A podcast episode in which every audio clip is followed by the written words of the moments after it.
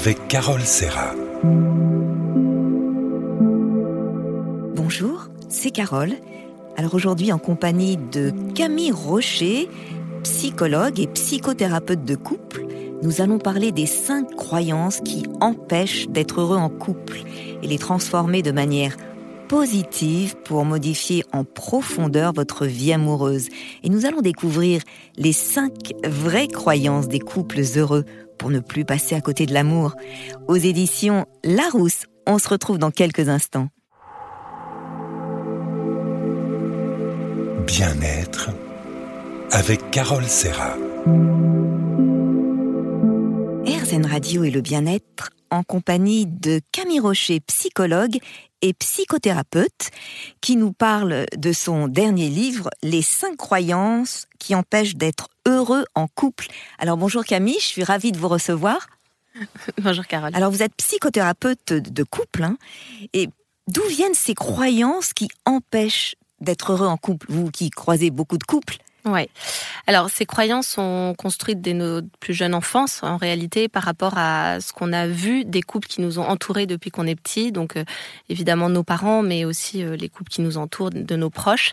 Et donc ce sont des croyances qui se font euh, au fur et à mesure de notre croissance. On se, on s'élabore un plan de ce que serait notre couple idéal, ce que l'on veut absolument avoir dans un couple pour pouvoir être heureux plus tard en couple, et ce qu'on ne veut surtout pas avoir de peur que cela me mène vers une relation de couple qui ne me plairait pas. Donc ce sont vraiment des croyances qui s'élaborent tout au long de notre vie. C'est vrai que tout se joue dans les six premières années de sa vie, hein, quand on est petite. Euh, moi, je me souviens, je lisais des contes de fées. Un jour, mon prince viendra, je serai très heureuse, il sera euh, blond aux yeux bleus. On, s'élabore des scénarios. Ah bah euh, complètement. Et c'est vrai que soit le scénario tend à être confirmé parce que on est dans un environnement qui nous pousse à vouloir croire à cette longévité dans le couple, soit au contraire, ça va être malheureusement et, et on est dans une société qui ne valorise pas tellement cette relation de couple qui dure. Euh, donc on est face à, à une complexité entre nos idéaux et la réalité du couple que l'on voit. Tout à fait. Alors, est-ce que cette idée de fausse croyance ne peut pas un peu déprimer les couples Non, au contraire. C'est vraiment, euh, vraiment l'idée. Parfois, je me dis, je sais pas si le titre a été bien choisi parce que ça peut faire peur. Alors qu'en réalité, euh, non, justement, c'est pour dire que ce sont des croyances qu'on a. On a tous ces croyances-là. J'ai envie de dire, il faut pas en avoir peur. Simplement, il faut les mettre en lumière pour que ces fausses croyances se transforment en croyances qui vont m'aider à avancer dans le couple et, qui deviennent des croyances constructives et donc euh, qu'on dépasse ce stade de la croyance pour que ça soit un idéal qui me pousse vers le haut. Euh, donc vraiment, cette idée de fausse croyance, c'est, c'est pas du tout pour déprimer, c'est au contraire pour dire attention, on en a tous, euh, mettons le doigt dessus, ouvrons les yeux là-dessus pour qu'elle ne nous empêche plus d'avancer et de ruminer euh, des, des, des choses qui, qui nous empêchent de nous donner totalement dans le couple. Heureusement, vous avez mis l'adjectif fausse. oui, bah oui, oui, parce que sinon, euh, sinon c'est sûr que euh, évidemment qu'on a des croyances sur tout, hein, c'est normal, mais euh, mais certaines nous poussent à aller vers l'avant et c'est celle-là que je veux renforcer. Alors ça, c'est plutôt positif. Hein, c'est pour rassurer les couples et leur éviter de prendre parfois des décisions radicales de, de changement. C'est vrai qu'il y a beaucoup de divorces, des fois pour un rien.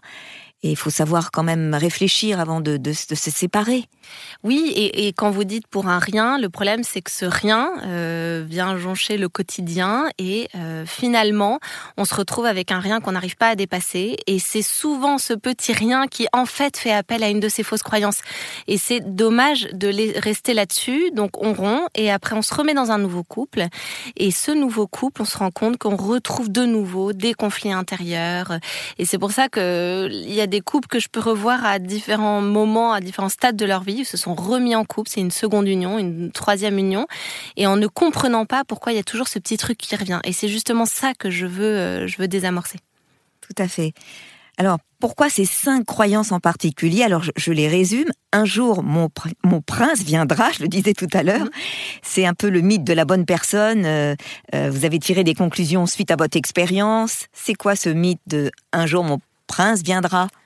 Alors, Un jour mon prince viendra, c'est évidemment oui le mythe des contes de fées. Il fallait qu'on commence par cette croyance-là. Euh, c'est vraiment l'idée que je vais rencontrer la bonne personne qui est faite pour moi. Et donc quand avec les années qui passent, je me rends compte que cette bonne personne que j'estimais être la bonne personne, en fait, euh, me met face à des problématiques, me met face à des souffrances, à des frustrations.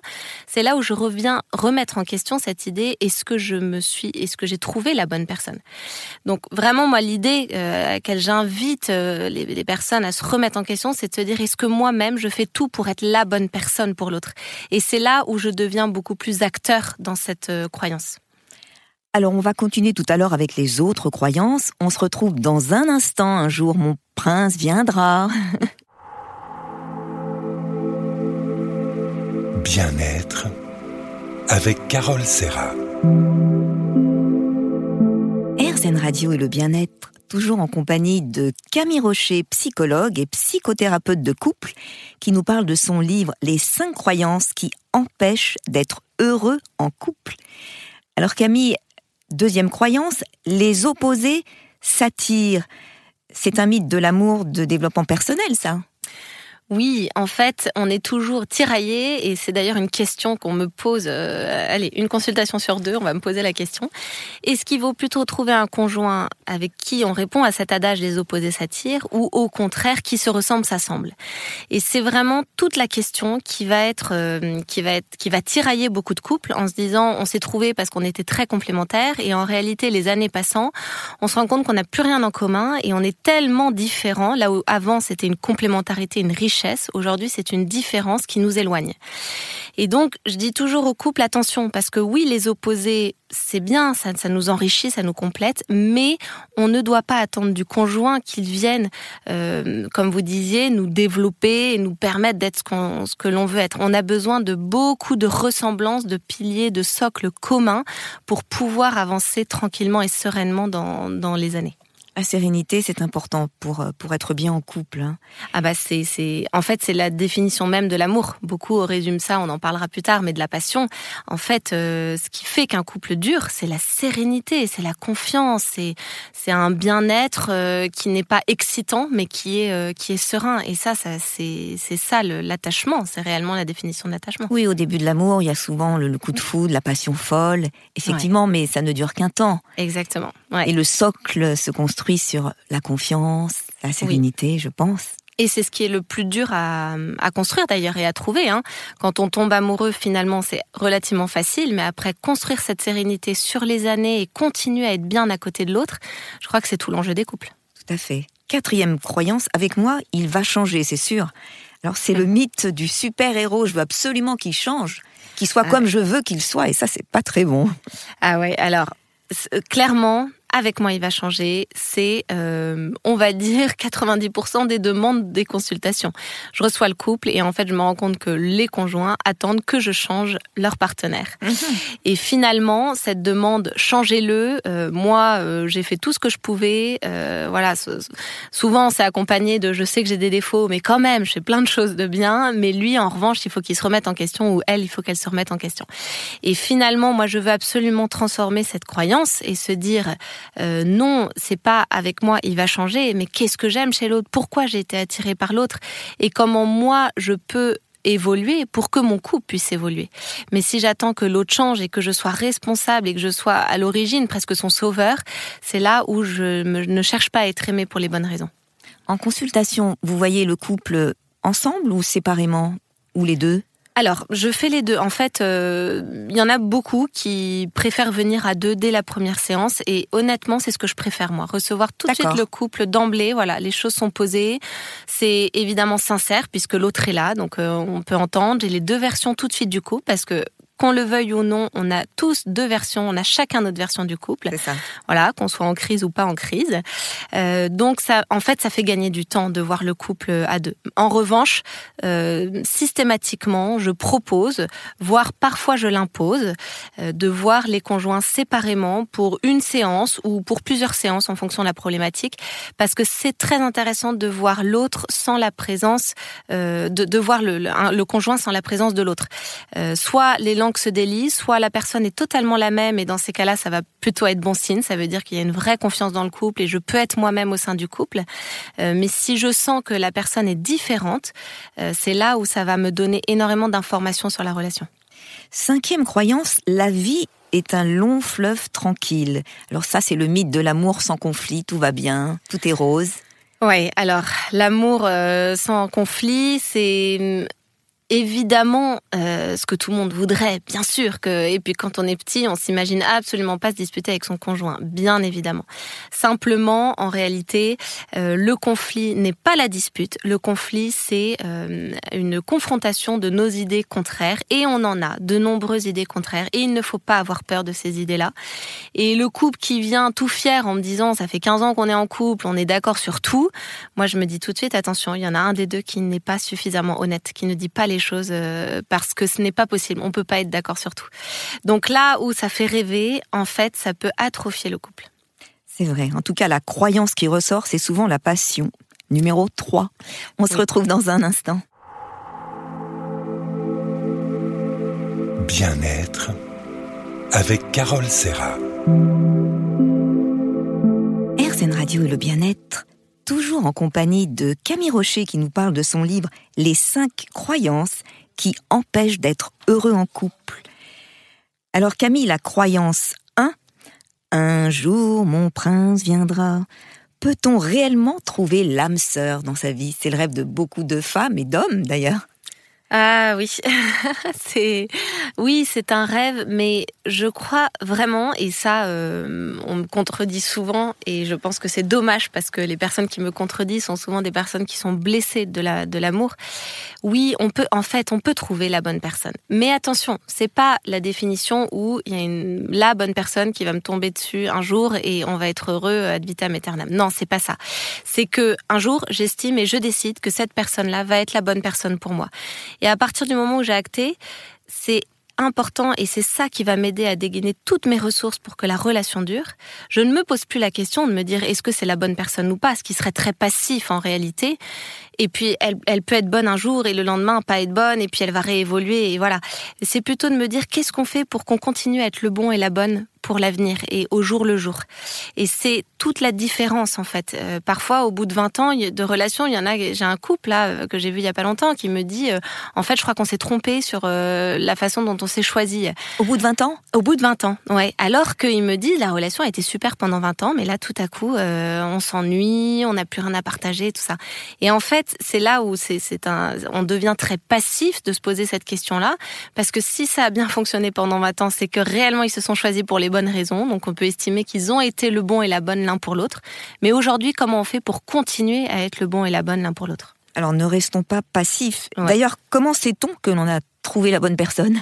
Alors, on en parlait tout à l'heure, c'est la sérénité, c'est une chose très importante. C'est vraiment l'attachement est fait de tout ce que l'on construit, de ce que l'on aime, les fruits que notre amour euh, a, a propagé. Et ça, quand on en est fier, quand on quand on se dit par exemple qu'on est de bons parents à deux, qu'on a fait, euh, qu'on a évolué l'un l'autre, que voilà, ça, ça, on peut se dire que oui, on a certainement choisi une personne, en tout cas à côté de qui je peux me sentir libre, je peux me développer, je peux continuer à être l'homme ou la femme que j'ai envie d'être.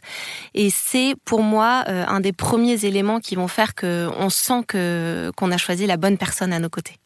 Puis au bout de 20 ans, on sent qu'on est encore bien, on se sent ouais, positif. Alors, exactement. Ce qui n'empêche pas des crises. Attention, hein. Je dis pas que ça doit être. Euh, c'est pas euh, justement ce fameux long fleuve tranquille. Non, pas du tout. Il y a des hauts et des bas. Il y a des remous. Il y a des. Il y a parfois de grosses crises et on peut avoir une grosse crise au bout de 20 ans. Mais si pendant toutes ces années, le bilan global est quand même de se dire qu'on a construit de belles choses et qu'on est bien et qu'on continue à se développer, qu'on se sent libre à la en présence de l'autre, euh, malgré la crise, on peut la dépasser et on peut retrouver ça. Tout à fait. Je pense que quand on se sent respecté par l'autre, dans notre liberté, dans, nos valeurs, et que l'on continue, euh, après 20 ans, à admirer l'autre, je crois que c'est ça aussi l'amour. Euh. Oui. Et, c'est ce que vous dites, respecter dans nos valeurs. Et en fait, nos valeurs vont être le socle le, plus fort dans le couple. Quand on trouve une personne avec qui on partage nos valeurs essentielles, Ça veut pas dire que c'est forcément la bonne personne parce que euh, on peut aussi avoir un, quotidien qui est difficile dans nos caractères, tout ça. Mais au moins dans, dans une ligne verticale du couple, on a un but commun, on a une vision commune de la vie qui va faciliter grandement les aménagements du quotidien.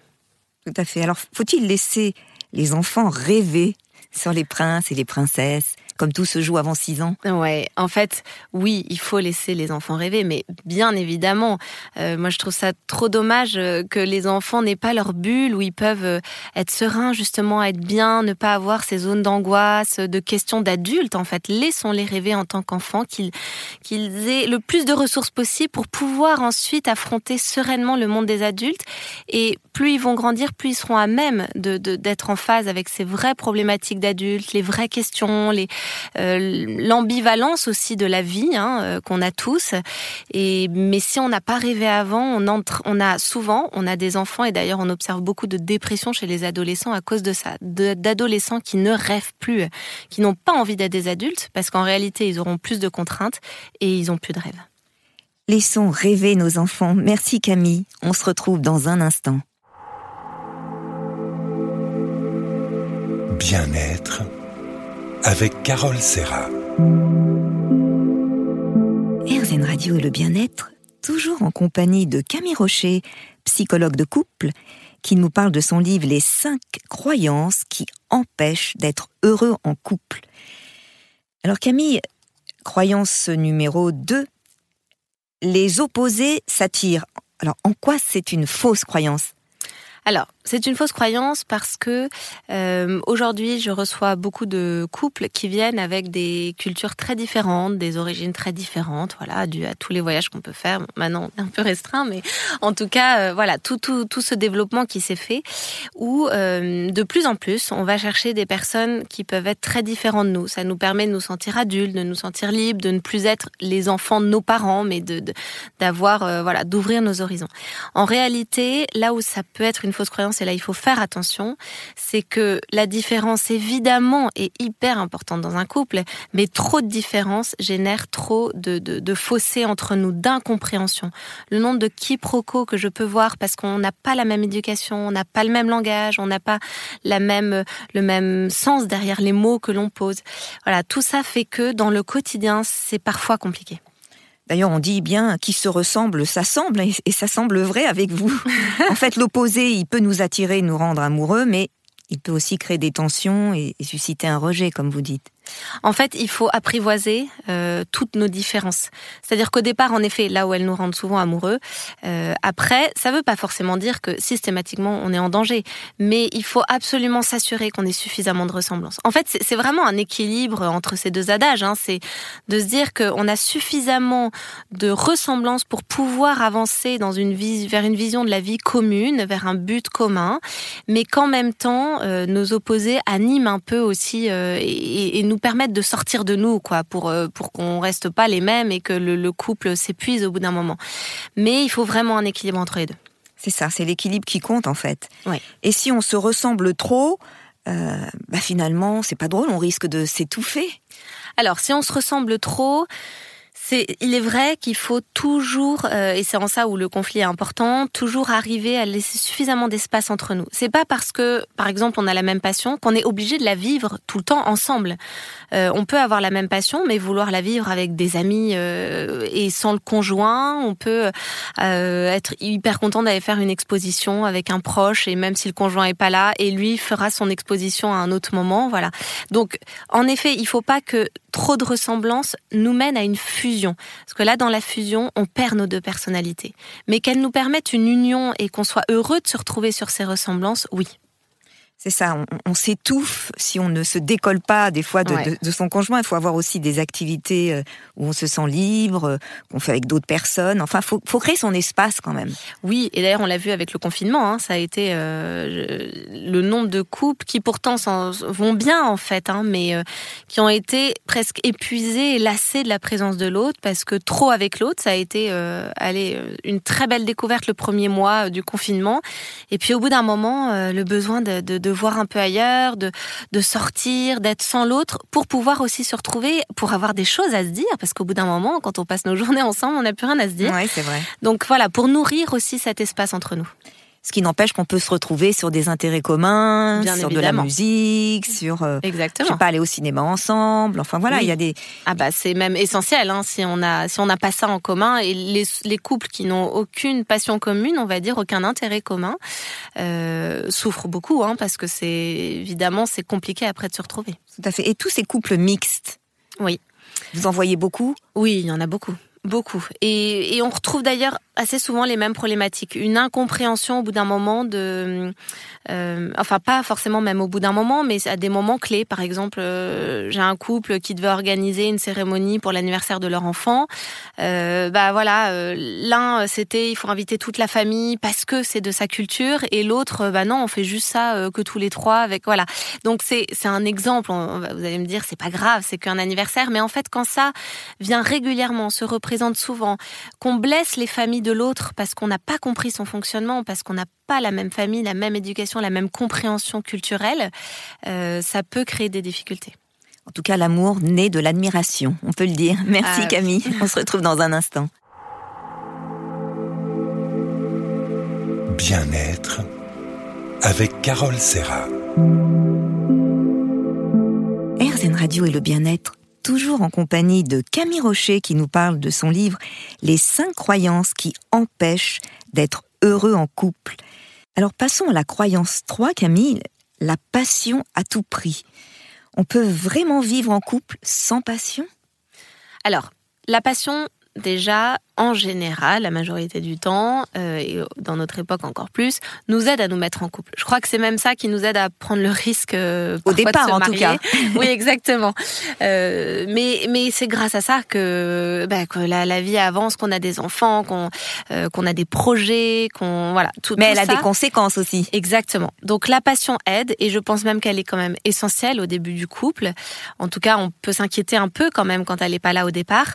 En revanche, il ne faut, il faut accepter au bout d'un moment de faire le deuil de cette passion. Et c'est là où ça devient très dur. Et c'est beaucoup de couples que je rencontre à ce moment-là, au moment de cette crise du milieu de vie, où tout à coup, on a accepté depuis des années de faire un peu le deuil de cette passion. Et là, la passion revient, mais avec une autre personne, une tierce personne. Et je rencontre énormément de personnes qui sont tiraillées entre la belle relation qu'ils ont construite jusqu'à présent, Mhm. mais où la passion, évidemment, a passé un peu, et de nouveau cette passion qui m'enivre, qui me fait vibrer, qui, qui tout à coup euh, me donne du soleil. Eh ben, évidemment, évidemment. Et bien sûr que ça fait du bien, sauf que ça a l'effet d'une drogue, et donc ça passera, comme toute drogue, et ce n'est pas suffisant pour construire une vie. Mais le tiraillement est là et, et mérite d'être euh, d'être compris, entendu et, et accepté. D'ailleurs, Camille, vous dites dans votre livre que pour bien vivre cette passion, déjà accepter de ne pas l'avoir forcément au quotidien, Ouais. il faut se permettre de pouvoir se retrouver à deux, de se libérer de nos contraintes pour ne vivre que notre amour, mais cela reste des parenthèses. Si on est sans cesse à regarder notre frustration de nos routines du quotidien, finalement on s'inflige des souffrances, il n'y a plus d'amour et, et c'est là on va voir ailleurs et c'est dommage. Oui. Mais en fait, il faut déjà se dire que tous les couples vivront des frustrations. Mais même si je ne suis pas en couple d'ailleurs, j'aurai des frustrations dans ma vie. Euh, et là, je, re- je recevais d'ailleurs un homme euh, qui, me disait avoir euh, énormément d'argent à ne savoir qu'en faire. Et il me disait, mais vous n'imaginez pas en fait la frustration que ça génère parce que quand vous avez tout, vous n'avez plus de rêve. Et c'est très frustrant de plus avoir de rêve. Donc vous voyez, même quand on a l'impression d'être comblé, qu'on a tout ce qu'on veut, en fait, on, on, on est jamais, on est toujours frustré. C'est notre nature humaine, notre ambivalence et il faut l'accepter. Et donc dans le couple, c'est pareil. Que mon conjoint soit extraordinaire ou pas, j'aurai des frustrations. Alors après, plus ou moins, euh, il faut voir quelles sont ces frustrations, est-ce que je peux y remédier, quelles sont celles que je peux accepter, quelles sont celles qui sont inacceptables? Bien évidemment, il y en a aussi parfois, hein, euh, tout n'est pas rose, mais euh, vraiment, c'est ça fait partie de nos vies. Finalement, cette frustration, c'est presque un problème de société, c'est-à-dire que tout est fait euh, dans cette Mm. société pour que nous refusions notre frustration. Ouais. Euh, les pubs, les voilà, si j'ai envie de ça, c'est que c'est bon pour moi. Enfin, Ouais. voilà, on, on se crée des, des, des besoins qui sont parfois inutiles. Ouais, ouais. On se crée des besoins et c'est vrai, c'est ce que vous dites, la société euh, nous aide à, remplir ces besoins. Aujourd'hui, euh, je, vois même dans les couples, il faudrait que les fantasmes soient tous réalisés. Mais je crois que ça, c'est une utopie. On ne peut pas tout réaliser. Et, quand bien même on réalise tout, derrière, il y a aussi des souffrances, il y a des blessures, il y a et, et on se retrouve face à une frustration parce que plus on en a, plus on en veut. Et, et notre nature humaine fait qu'on n'est jamais satisfait, ou en tout cas, on est satisfait pour un temps. Et après, il faut augmenter cette dose que l'on reçoit pour pouvoir de nouveau être satisfait. Donc c'est souvent un engrenage et en effet des besoins qu'on se crée. Vous dites que pour maintenir cet amour, des efforts doivent être faits au quotidien pour justement entretenir les sentiments afin qu'ils ne s'éteignent jamais. Voilà, je vous conseille fortement de penser aux trois éléments suivants dans votre quotidien. Je vous cite le matin, levez-vous avec la ferme intention de ne pas subir votre journée. Faites un bilan rapide de ce qui s'annonce à vous aujourd'hui, remplacez-le par il faut que par non, j'ai envie de. À midi, pensez à votre conjoint, à ce que vous appréciez chez lui. Vous pouvez lui passer un petit coup de fil aussi. Et le soir, vous faites une synthèse des moments de la journée que vous avez sensiblement mal vécu, car envahi par la contrainte ou par une émotion. Et puis, vous vous tournez vers votre conjoint pour lui manifester de la reconnaissance positive, quelle que soit votre humeur. C'est ça aussi une belle journée d'amour. Exactement. Exactement, et, ça, euh, quelle que soit finalement notre euh, notre journée, comme vous disiez, euh, qu'elle soit bonne ou mauvaise, on a toujours ce regard à avoir vers le conjoint. Être positif, même en amour. Merci. On se retrouve dans un instant. Bien-être avec Carole Serra. RZN Radio et le bien-être, toujours en compagnie de Camille Rocher, psychologue de couple, pour son livre Les cinq croyances qui nous empêchent d'être heureux en couple. Alors Camille, croyance 4, avec moi, il va changer, ça c'est sûr. Alors, elle est encore une fois, hein, toutes ces croyances euh, sont pas toutes fausses euh, d'emblée. Hein. Euh, bien sûr que le couple, il faut pas oublier qu'il y a une fonction thérapeutique du couple, et c'est d'ailleurs pour ça aussi qu'on se décide à se mettre en couple avec une personne, c'est que réellement on sent qu'il opère ou elle opère chez nous un changement. Donc je peux espérer moi aussi que grâce au fait d'être à mes côtés, l'autre va changer et inexorablement il ou elle va changer. Simplement le problème, c'est de vouloir que l'autre change de la façon dont j'ai envie qui change. Et parfois, c'est là où c'est très compliqué, c'est que l'autre va en effet évoluer, mais c'est pas forcément ce que moi j'attendais. Ou l'autre n'évolue pas sur certains points, alors que j'estimais que c'était justement les points sur lesquels il fallait que l'autre évolue. Donc c'est c'est une croyance qui est complexe parce qu'il y a bien évidemment une évolution dans la vie du couple, mais il faut parfois accepter, comprendre, discuter de ces évolutions pour voir euh, si on a besoin d'autres évolutions ou accepter celles qui ont lieu. Oui, c'est une croyance euh, un peu négative parce que on se situe comme euh, étant un sauveur. Je vais le sauver avec moi, grâce à moi. Ça, c'est quand même euh, pas très positif. Alors, il y a, même un côté pathologique parfois de cette croyance et, on le voit dans les dépendances affectives, dans, euh, dans des personnes qui sont toujours des sauveurs, qui ne peuvent se sentir aimés que s'ils sauvent l'autre et qui malgré eux vont choisir des conjoints qui ont besoin d'être sauvés. Des conjoints qui ont des pathologies, des conjoints qui peuvent avoir des addictions, des conjoints qui ont des grosses souffrances. Et là, on va avoir un sauveur qui va tout faire pour sauver l'autre, sauf que souvent on arrive à un échec parce que déjà je ne peux pas être aimé que pour ça, je dois être aimé pour ce que je suis moi et au bout d'un moment j'ai besoin d'exister pour moi, pas que dans cette problématique de sauveur. Et, et en plus, ce n'est pas un couple libre dans le sens où, non, pas, pas libertin, je, je précise, mais libre dans le choix de la, de la liberté euh, parce que j'ai besoin que l'autre change pour me prouver que je l'ai bien choisi. Alors que donc il y a une condition à notre amour. Alors qu'en réalité, je dois aimer l'autre tel qu'il est et voir si j'accepte ou pas avant de me mettre en couple avec cette personne. Euh, c'est problématique forte. Et vous pensez, Camille, que parfois on, peut changer euh, quand même par amour? Oui, mais euh, réellement, réellement, euh, simplement, Simplement, il faut que ce soit le conjoint qui me dise qu'il a ou qu'elle a envie de changer. C'est pas à moi de lui dire de changer. Plus je vais lui dire il faut que tu changes, il faut que tu changes. Moi, elle le fera. Exactement. Et plus ça génère du conflit, plus l'autre se sent infantilisé parce que c'est un parent qui dit à son enfant qu'il doit changer. C'est pas un conjoint vis-à-vis de son conjoint. Donc, euh, il faut absolument que le changement peut se faire quand la personne elle-même, euh, et d'ailleurs j'en ai dans mon cabinet, qui viennent en disant je sais que ma femme, mon mari souffre trop de, de cette problématique que j'ai, aidez aidez-moi à changer parce que moi aussi j'en souffre et j'ai besoin de changer. Et là, évidemment que tout le travail peut se faire. Mais il faut qu'à la base, l'autre en ait envie. Pensez-vous pas qu'il faut d'abord être bien avec soi-même pour pouvoir être bien avec son, son amoureux? Dans l'idéal, oui. Maintenant, c'est compliqué parce qu'on peut être bien à un certain moment de notre vie et puis ah, tout à coup, euh, il y a quelque chose qui apparaît, je sais pas, euh, au moment de la naissance de mon enfant. En fait, j'ai une dépression du postpartum qui arrive que je n'avais pas du tout anticipé, et là, ça devient compliqué dans le couple. Euh, il peut y avoir, enfin voilà, c'est un exemple, mais vous voyez, des exemples comme ça dans la vie, il y en a tellement qui font que tout à coup, on, on comprend pas pourquoi, ça ne va pas bien, on n'est plus bien, et donc on n'arrive plus à se donner dans le couple. Donc oui, il faut être bien soi-même, bien sûr, et parfois il y a de grosses problématiques à résoudre avant de se mettre en couple, et pas attendre de l'autre qu'il le résolve pour nous. C'est sûr.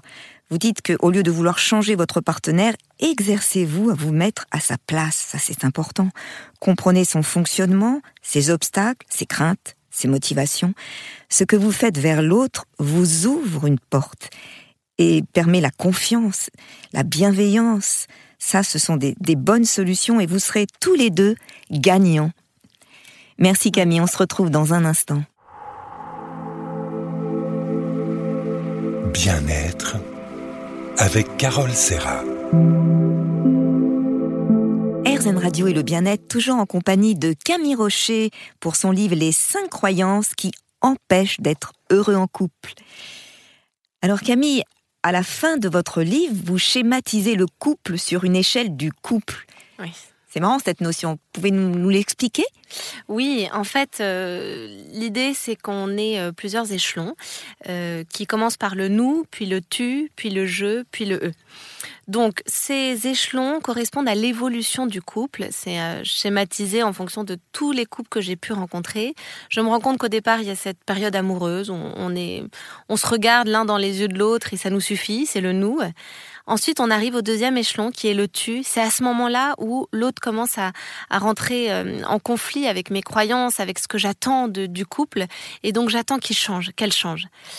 Ensuite, en mûrissant, en faisant les deuils qu'il faut faire dans le couple, on arrive à l'échelon du jeu, qui est une vraie forme de maturité de se dire finalement c'est peut-être moi qui dois évoluer et grâce à mon évolution l'autre va être obligé de s'adapter. Voilà, c'est le rouage du mécanisme. Si je change, l'autre va devoir bouger aussi avec moi. Donc je vais plutôt changer moi-même et, voir comment l'autre évolue à mes côtés. Et ensuite on a le E qui est là, voilà évidemment le, euh, les fruits qu'on a de notre couple, de notre amour. C'est cette image où on n'est plus fusionnel à se regarder l'un l'autre, mais on se tient la main et on regarde ensemble vers une même direction. C'est à ce moment-là on peut avoir de vrais projets où les, les, fruits prennent vie.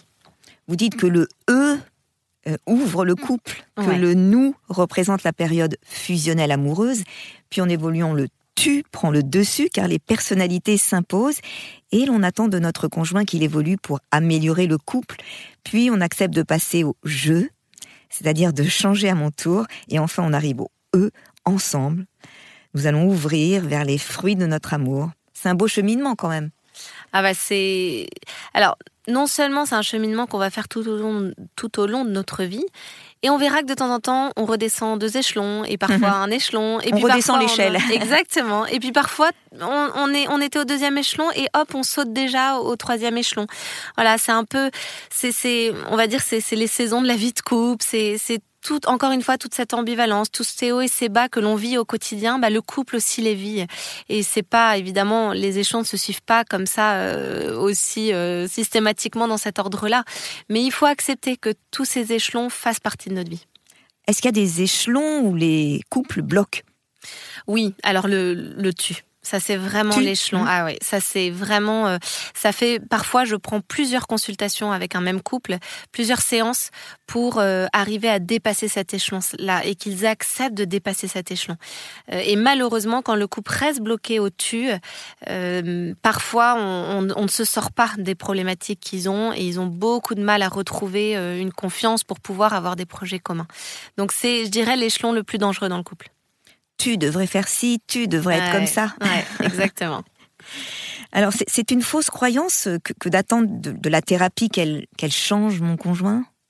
Oui, en réalité, euh, c'est une fausse croyance dans le sens où c'est trop passif et moi je dis toujours je veux bien vous aider à ce que votre cogin évolue mais j'ai besoin de votre aide et, et en premier si vous estimez que vous faites tout ce qu'il faut faire, regardons si vous faites réellement tout ce que vous faites. Et peut-être que si vous changez, vous, quelques petites choses, qu'on arrive à trouver d'autres changements, votre conjoint va pouvoir évoluer grâce à vous. Donc c'est toujours dans cette idée-là. Et de toute façon, dans le couple, c'est, je dirais que c'est presque le mot de la fin, c'est de dire restez acteur dans vos couples. N'attendez pas que le conjoint fasse votre boulot. Même si vous avez l'impression d'avoir tout fait, si ça ne fonctionne pas, c'est que vous n'avez peut-être pas fait les bonnes choses. Et c'est vrai que souvent on s'épuise à faire des, mauvais efforts et que l'autre ne remarque même pas. Ouais, et, et parfois c'est même euh, surprenant. Hein. Euh, euh, enfin, même moi, là, personnellement, il y a pas très longtemps, on a une conversation avec mon mari. J'avais l'impression de lui faire trop plaisir en faisant telle chose tous les soirs. Et en fait, lui m'a dit, mais tu sais que je ne le vois même pas parce que ça le touche pas. C'est pas du tout ce qu'il attend. Alors que lui bute sur une chose qu'il aimerait que je fasse tous les soirs et que je ne fais jamais parce que j'ai mis de l'énergie dans, dans ce que je faisais avant. Et, et ça, voilà, au bout de dix ans de relation, bah, c'est ce qu'on a, on a découvert. Donc, faut qu'on l'accepte aussi mais, qu'on accepte de se remettre en question. Ben merci Camille, merci pour votre livre euh, très intéressant qui nous offre vraiment beaucoup de solutions concrètes hein, pour transformer nos croyances de manière positive et modifier en profondeur notre vie amoureuse. On en a tous besoin. merci Carole. Merci. On se retrouve euh, très bientôt sur RZN Radio dans mon programme Bien-être. À bientôt.